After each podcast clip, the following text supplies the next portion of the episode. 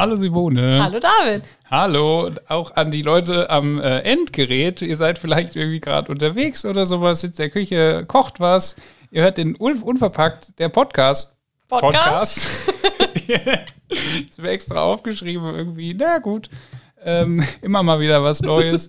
Schön, dass ihr dabei seid. Wir haben heute wieder ein spannendes Thema mitgebracht. Und zwar haben wir ein nachhaltiges Plastikproblem. Es ist die zweite Folge. Es wird äh, heute versuchen wir so ein bisschen unsere Grundproblematik zu thematisieren und so die Weichen zu stellen für alle äh, weiteren Folgen und Themen, die es so gibt. Ja.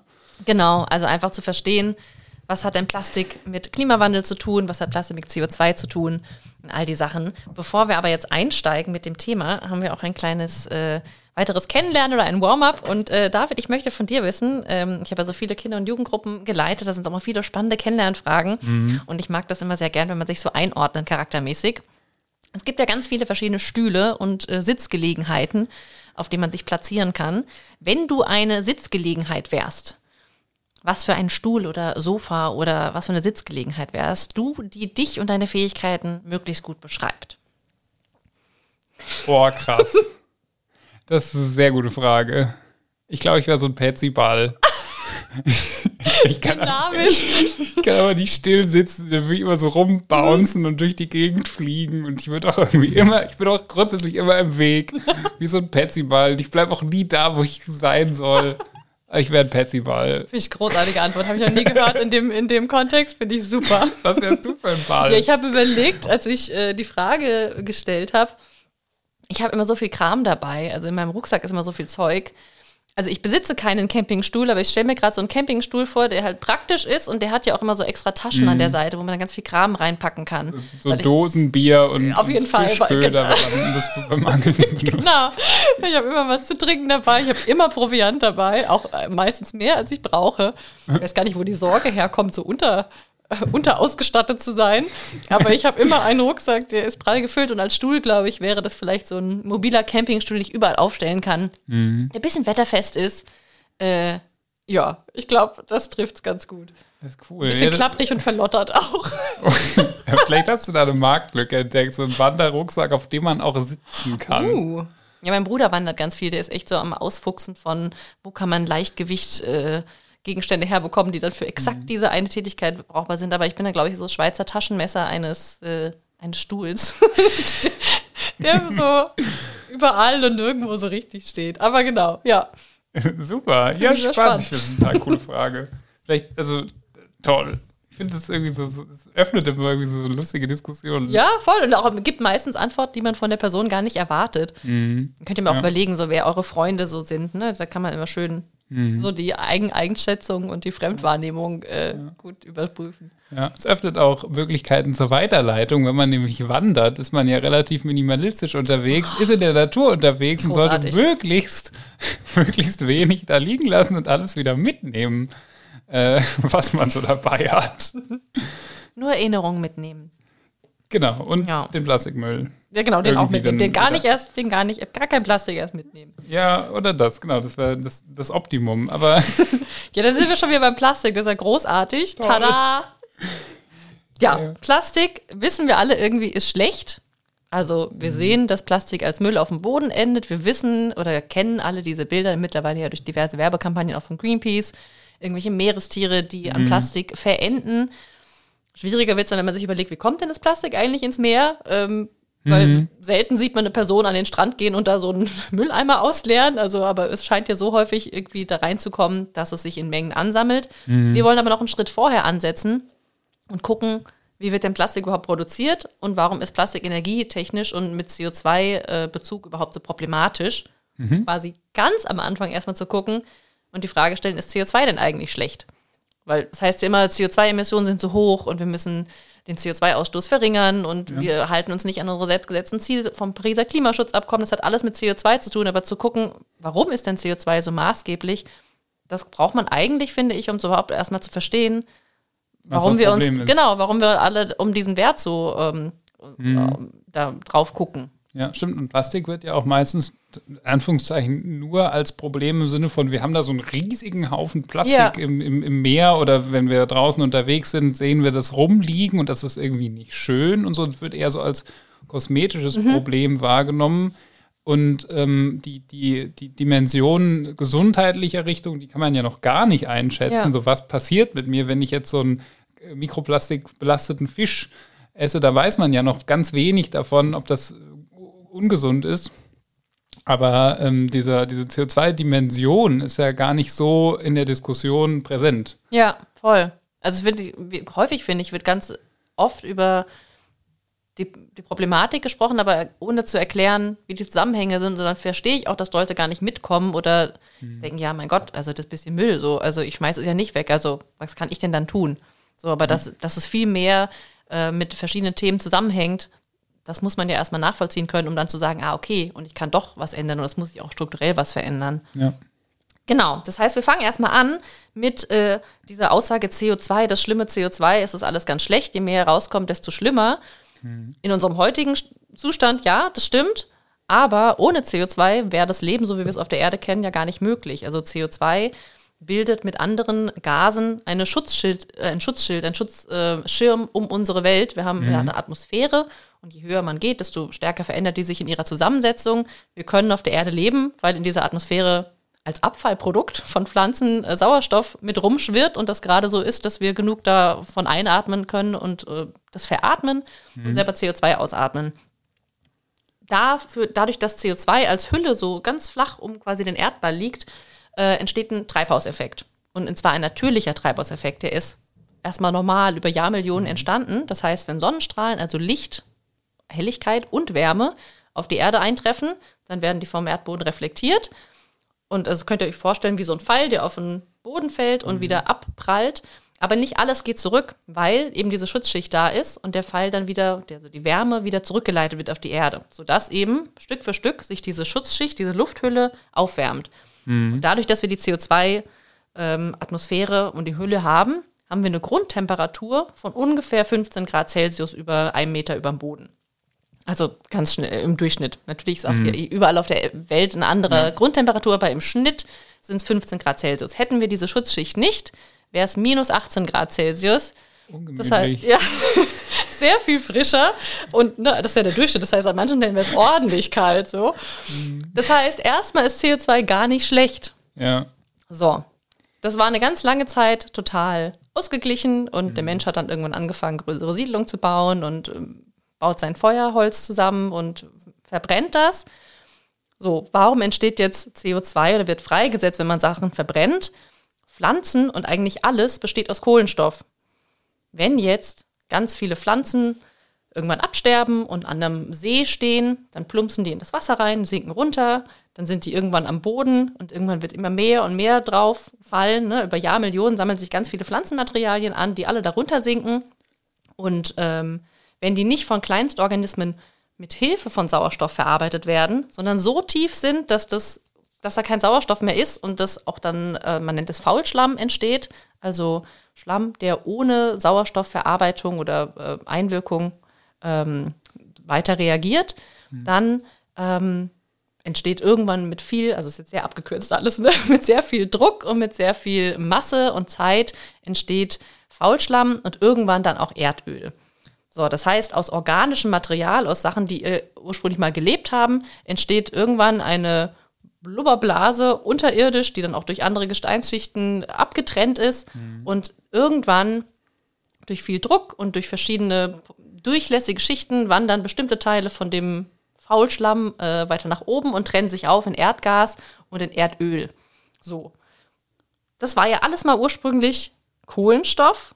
Und wenn wir als Menschen jetzt äh, Erdöl pumpen, zum Beispiel, um das zu verbrennen, dann wird das CO2, was ursprünglich in der Pflanze gesteckt hat, die runtergesunken ist auf diesen Seegrund, verbrannt und kommt wieder in die Luft raus. Ja. So, und das tun wir Menschen eben jetzt in unserer Menge und in der Häufigkeit, in der wir das machen, ganz, ganz viel, sodass ganz viel von dem CO2, was gebunden war, der Kohlenstoff, in den Pflanzen jetzt freigesetzt wird. Und das wird in der Häufigkeit und der Menge gemacht, dass eben so viel in der Atmosphäre jetzt ist, dass dieser Treibhauseffekt, der natürliche, viel mhm. mehr wirkt, als er das vorher getan hat und dadurch eben eine Temperaturanstieg ähm, entsteht. Mhm. Und das, und das ist natürlich jetzt auch wieder ein Riesenthema, da könnte man einen ganz eigenen Podcast drüber machen, entstehen eben Temperaturveränderungen, die verschiedene Dynamiken in Gang setzen, die bei den Polkappen dafür sorgen, dass da ne, Eis schmilzt, dass Meeresströmungen sich verändern, mhm. dass dadurch Temperaturströme, weil Wassertemperatur auch viel bewegt äh, mhm. an ja, Jahreszeiten, Rhythmus und so weiter, dass das alles verändert. Das erste Mal, jetzt habe ich lange geredet, als äh, ganz, ganz grober Einstieg, mhm. was hat CO2 mit Erderwärmung zu tun? Ja. Da lass ich ja, dich erstmal. Da, da, danke, dass du das jetzt so äh, umfangreich erläutert hast. Also ich hätte es jetzt nicht so aus dem Stegreif so äh, aufdröseln können, aber es, es, es ist schon irgendwie, äh, irgendwie auch so ein, so ein spannend, dass du diese, diese Diskussion um das Thema ist CO2 jetzt gut oder schlecht, weil ähm, Pflanzen leben ja davon und man die brauchen das, um zu wachsen und es ist ganz oft ein ähm, Diskussionsansatz von äh, klimakritischen Stimmen, die, die sagen, das ist doch Schwachsinn. Je mehr CO2 wir haben, desto besser. Aber man weiß halt, dass es äh, nur bis zu einem gewissen Level irgendwie gut ist, so wie wir Menschen auch nur bis zu einem gewissen Level Wasser trinken können, weil wir halt ab irgendeinem gewissen Punkt komplett überfrachtet sind damit und es ist auch irgendwann tödlich. Ähm, und so ist es bei unserem Planeten auch. Also eine gewisse Menge CO2 ist auch irgendwann tödlich und oder äh, brandgefährlich mit Konsequenzen, die bisher nur die Dinosaurier kennengelernt haben. Und äh, in gewisser Weise leben wir mit dem CO2 aus dem Erdöl auch CO2-neutral. Also das waren ja mal Pflanzen, die haben genau. irgendwann mal existierendes CO2 gebunden und das setzen wir jetzt frei. Und es ist neutral in dieser Berechnung, aber das ist, die, die Zeitspanne ist so gigantisch, dass wir die, dass wir die Konsequenzen überhaupt gar nicht erörtern können. Und wir wissen, dass ja schon mal eine, eine Weltbevölkerung auf unserem Planeten in, in Zusammenhang mit dieser Thematik ausgelöscht worden ist. Insofern ist das ja ein ganz eklatantes Problem, wo wir jetzt echt mal gucken müssen, ähm, wie man das lösen kann. Und irgendwie ist es manchmal schwierig, nicht panisch zu werden oder nicht in so eine, ja, in so eine Schockstarre zu verfallen. Aber ähm, ja, es ist gut, sich darüber zu unterhalten. Es wird auch gleich praktischer. Nur einmal noch mal kurz, vielleicht, es gibt ja mittlerweile auch ganz, ganz viele Messungen, die das belegen, dass mhm. der CO2-Gehalt Parts per Million nämlich ähm, in, der, in der Atmosphäre zunimmt. Wie macht mhm. man das? Man kann ja schlecht sagen, wie war denn die Luft vor 50 Jahren, also ne, weil die ja. Luft sich durchmischt. Das macht man, indem man in Eis ähm, so äh, Bohrungen vornimmt mhm. und weil Eis ja auch immer Luft eingeschlossen hat und man berechnen kann und durch ja einfach das Wissen, wie sich ja. Erde und Wetter verändern oder Klima verändern besser, ähm, dass man daraus Rückschlüsse ziehen kann, wenn ich, äh, weiß nicht, in drei Metern ja. Tiefe ein äh, eingeschlossenes Luftbläschen äh, raushole und dann da messe, wie viel CO2 da drin mhm. war, kann ich dann erklären, so viel hat es zugenommen. Das heißt, es ist mhm. mittlerweile ganz klar bewiesen, CO2 nimmt zu in der Atmosphäre mhm. und hat auch eben schon die Effekte, die wir sehen mit Extremwetter ja. und all diesen Geschichten. Ja. Jetzt sind wir ja immer noch nicht beim Plastik. Was hat CO2 denn mit Plastik zu tun? Nun, CO2 äh, ist gebunden im Erdöl und Plastik wird aus Erdöl gewonnen. So, das heißt, mhm. alle Zumindest das, das traditionelle Plastik, Richtig, genau. also von dem wir immer reden. Ja, Genau, Kunststoff, ne? ein ja. künstlich hergestellter Stoff, also ein Stoff, der vorher in der Natur so nicht vorkam. Der Mensch hat durch verschiedene Verfahren, auch mit Hitze und Auftrennung und Beimischung von anderen Stoffen, einen mhm. Rohstoff geschaffen, der erstmal ja auch unglaublich viele Eigenschaften hat. Also wenn man, das finde ich total spannend, wenn man sich ähm, Werbeprospekte von früher anschaut, gerade für die Frauen, den Haushalt, dann war mhm. Plastik äh, ein vielversprechendes Produkt. Also es ist toll für ein Picknick, es ist sauber abzuwischen, es ist bunt, es ist elegant, es hält ewig. Ja. Und jetzt denken wir uns, oh Gott, es hält ewig. Wie kommen wir denn daraus wieder Nein. zurück? Genau. Ja, ja, also und, und äh, bei dieser Es hält ewig Problematik geht es ja auch ganz viel um die Tupperschüssel, die jetzt von meiner, von meiner Oma noch bei uns in unserer Küche existiert. Die hat jetzt irgendwie so sech, zwei, drei Generationen quasi überdauert. Aber wir müssen ja als Menschen oder Planetenbevölkerung in, in Hunderten von Generationen denken. Und jetzt, ich werde die irgendwann wegschmeißen, weil es total verkratzt. Und äh, irgendwann wird es in unserer Umwelt landen. Also Kunststoff hält so lange, dass wir auch wenn es ewig hält oder wenn das Produkt lange nutzbar ist, es wird nicht 50.000 Jahre oder wie viel auch immer so ein Plastikding braucht, um weg zu sein. Und es wird wahrscheinlich nie wirklich weg sein. Es wird dann irgendwo nur ganz klein sein, dass wir es nicht mehr sehen können. Aber in so einer Dimension können wir gar nicht denken. Also die Frage ist doch, können wir es uns erlauben, in vier Generationen Menschen quasi unseren Planeten derartig mit einem Material quasi zu überfluten, von dem wir nicht wirklich wissen, was die Konsequenzen sind. Und wir sehen ja jetzt erst, was passiert, wenn sich eine Schildkröte in so einem kleinen Netz verfängt, wenn irgendwie Fische das essen, wenn das irgendwo bei uns in der Natur rumliegt.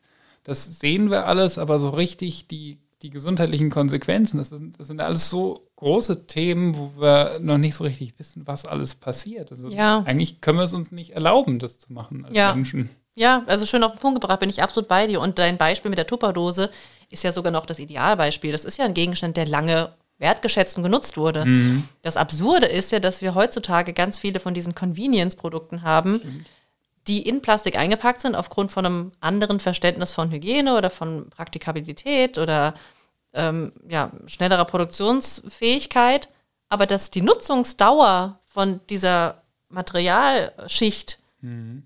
teilweise fünf Minuten beträgt, aber ja dann ewig hält. Und ja.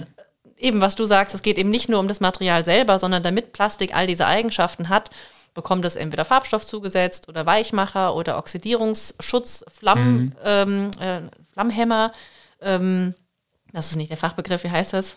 Ich weiß es gerade nicht. Mhm. Ähm, und das sind alles Stoffe, die wurden dem Produkt zugesetzt, ja, aber mhm. die gehen auch irgendwann wieder raus. Also wenn lange Sonnenlicht einwirkt, wenn Wellenbewegung, Mechanik einwirkt, wenn Hitze und mhm. Kälte einwirkt, dann lösen sich all diese Stoffe wieder raus und das sind eben alles Konsequenzen, deren Zusammenspiel wir noch nicht kennen, deren Wirkung wir auf äh, aquatische Lebewesen, also äh, Wasserorganismen, mhm. ähm, schon erforschen. Und die sind erschreckend, weil mal einige hormonähnlich wirken ähm, und das eben dann die Fortpflanzung äh, stört und mhm. ähm, ja, ganz große Auswirkungen auf das ganze Ökosystem hat. Und wenn man jetzt auf sich fokussiert überlegt, was macht das denn mit mir? Ich esse das entweder oder ich umgebe mich damit.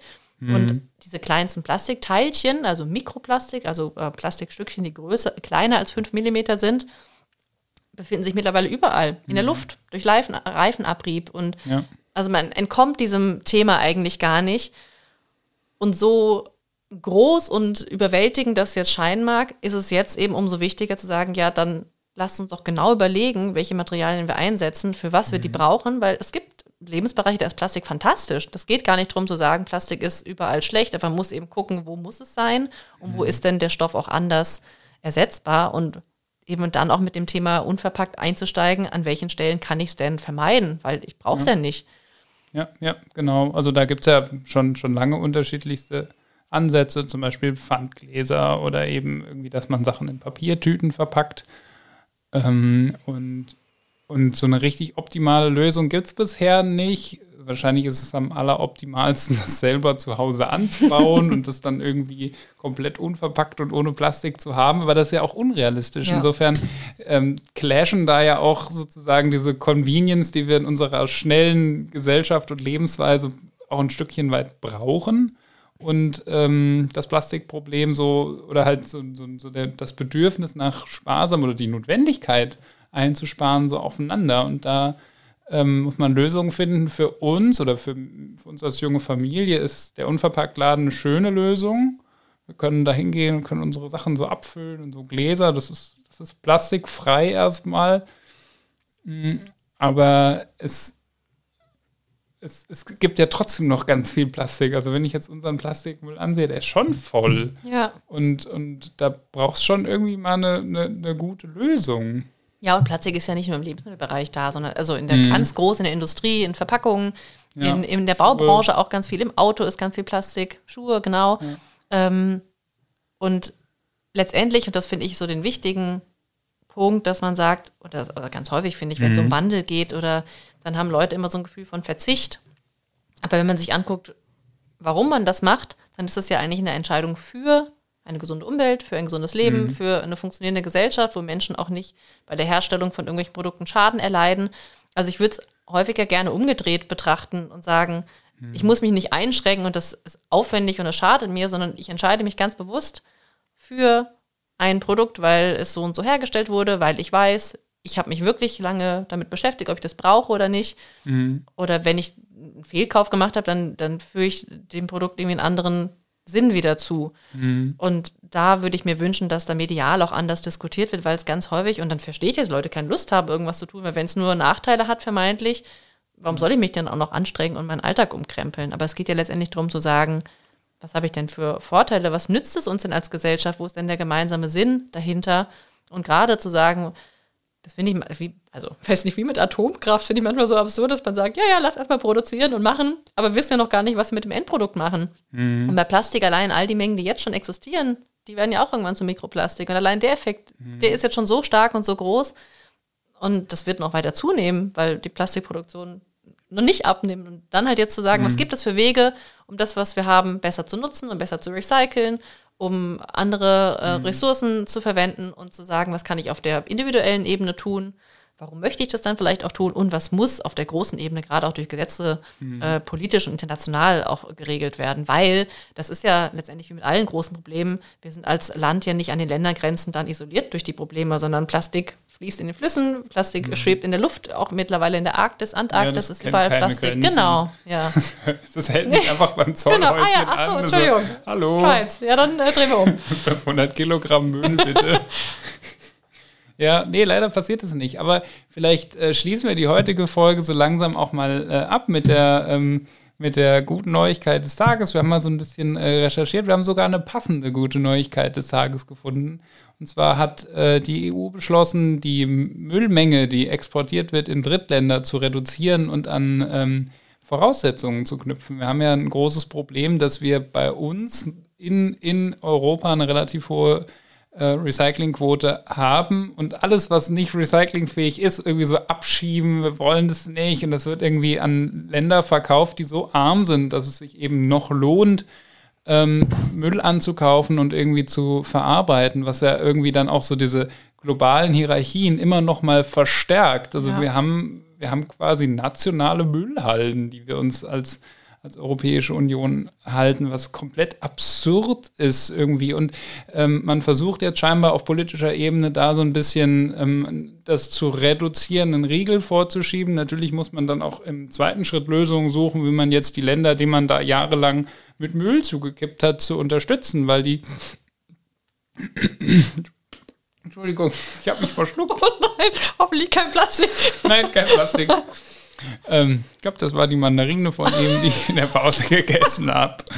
Ähm, äh, dass wir jetzt die Länder unterstützen müssen, die, ähm, äh, die jetzt jahrelang unser Plastik irgendwie bekommen haben, die da drin ersticken. Und äh, ich glaube, da, da tut sich jetzt auch auf politischer Ebene was. Oder was heißt, ich glaube, ich hoffe es. Wir sehen es an dieser Entscheidung. Jetzt müssen da natürlich auch Taten folgen. Diese Entscheidung muss eine Konsequenz haben. Aber es ist zumindest ein, ein kleiner Hoffnungsschimmer in diesem großen, großen Problem, was wir jetzt äh, in aller Kürze zusammen beschrieben haben. Ja, also uns ist bewusst, dass das ganz, ganz viele Bereiche waren, die wir da jetzt äh, zusammen äh, haben laufen lassen und dass das mhm. auch vielleicht ein bisschen überwältigend wirkt. Ähm, aber ich bin immer Fan von mit dem Problem anfangen und mit der Lösung enden. Und ja. äh, ganz viele andere Folgen, die allermeisten Folgen werden sich dann sehr explizit mit viel kleineren Themenbereichen beschäftigen und dann halt so gucken, ne, was ist die Lösung, was kann man selber mhm. Wo ist auch problematisch, ob das umgesetzbar ist oder nicht. Ähm, aber uns war es wichtig, irgendwie diesen Zusammenhang mal zu klären, weil ich finde, das wird ganz häufig ausgelassen. Und auch das war jetzt natürlich ne, einfach so ins Blaue hineingesprochen. Das kann man mit Zahlen unterfüttern. Guckt euch da Videos an, es wird toll erklärt, mhm. ähm, dass man diese, ja, den Kontext versteht, warum diese Problematik, warum, wenn man von Plastik spricht, auch von Klimaerhitzung spricht, warum man von ähm, Verkehr und CO2 spricht und Erderwärmung und warum das alles zusammenhängt und dass es, mhm. ja, dass wir einfach in einem Kreislauf leben. Wir können nicht mehr so tun, als ob das Problem dann woanders ist, ja, nee, wenn, wenn man es äh, nicht mehr sieht. Ja. Ja. Kommt irgendwann wieder zurück. so, hallo, einmal am Globus, da bin ja. ich wieder. Gut, ist dann grüßt einen der kleine Mikroplastik aus so einem Fisch raus oder ist keine schöne Vorstellung. Naja. Dann sind wir gespannt, was für Lösungen wir in den nächsten Folgen äh, berichten können und freuen uns, äh, von euch zu hören, ob es Rückfragen gab, ob es neue Fragen gibt, ob ihr Folgenwünsche habt. Ja. Und bedanken uns erstmal für heute. Ja. Schreibt uns gern. Tschüss. Macht's gut. Tschüss.